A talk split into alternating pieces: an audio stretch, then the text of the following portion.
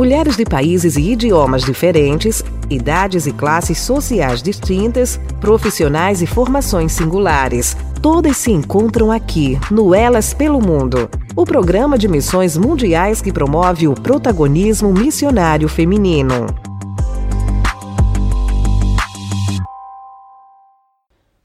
O trabalhar de Deus. Desde os tempos antigos, ninguém ouviu, nenhum ouvido percebeu e olho nenhum viu outro Deus além de ti, que trabalha para aqueles que nele esperam. Isaías 64, 4 Esperar é desafiador, pois não é algo fácil. Vivemos acelerados na era do instantâneo, rápido, prático e pronto. Não gostamos de esperar e por vezes queremos sair correndo e resolver as coisas do nosso jeito e maneira de pensar, não é?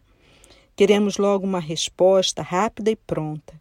Mas a palavra diz que o Senhor trabalha por aqueles que nele esperam, pelos que esperam o trabalhar silencioso de Deus e a resposta ao seu tempo.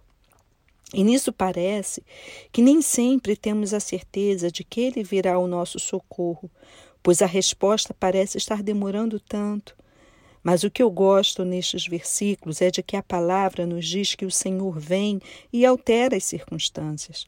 Ele fende os céus, abala os montes, ateia o fogo, faz ferver as águas, faz conhecido o seu nome, e os montes intransponíveis são nivelados pela sua presença.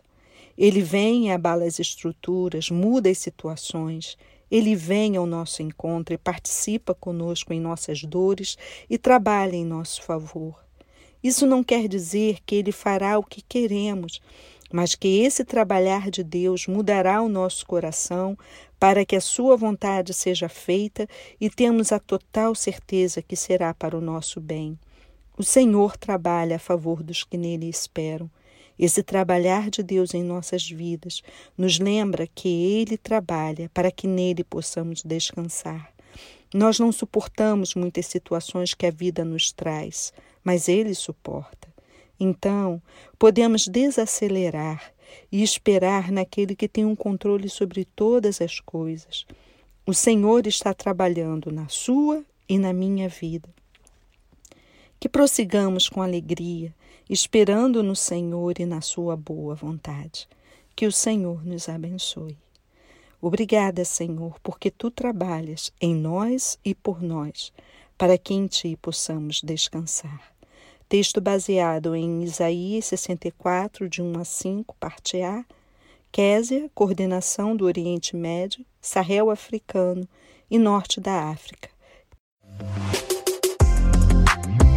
Mulheres de países e idiomas diferentes, idades e classes sociais distintas, profissionais e formações singulares. Todas se encontram aqui, no Elas pelo Mundo, o programa de missões mundiais que promove o protagonismo missionário feminino.